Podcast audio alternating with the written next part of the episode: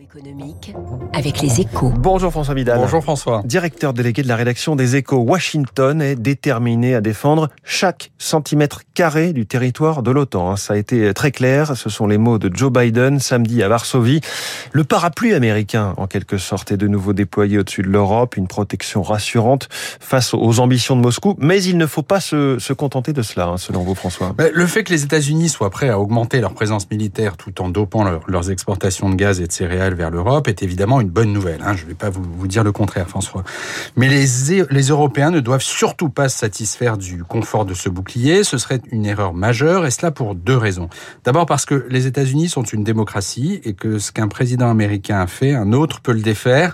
Si Donald Trump devait revenir au pouvoir, la résurrection de l'OTAN pourrait être de courte durée. Ensuite, parce que se contenter de la protection offerte par l'oncle Sam nous placerait dans un état de dépendance équivalent à celui que nous avions pendant la guerre froide.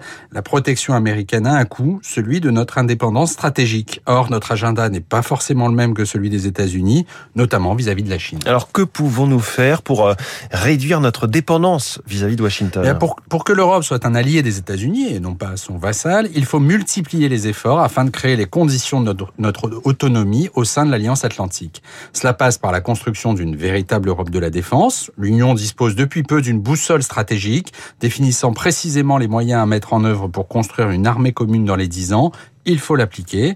De la même manière, dans le domaine énergétique, les 27 se sont entendus en fin de semaine dernière pour réaliser des achats groupés de gaz et pour diversifier leurs sources d'approvisionnement. Il faudra concrétiser ces intentions dès que possible. Cela aura évidemment un coût, hein, un coût qu'il faudra mutualiser. Alors ce volet financier ne fait pas l'unanimité pour le moment. Il faut que ce frein soit rapidement levé. Cette Europe de la défense, elle est explorée en détail dans les échos ce matin, avec notamment tous ces chantiers industriels, hein, dans l'armement, les drones, les chasseurs, les les satellites. Merci beaucoup François Vidal. Bonne semaine. Il est 7h12. Le pétrole est reparti très nettement à la hausse hein, ces deux dernières semaines. Peut-on se passer de la Russie? Euh, Autre question, pourquoi l'OPEP ne réagit pas? François Monnier.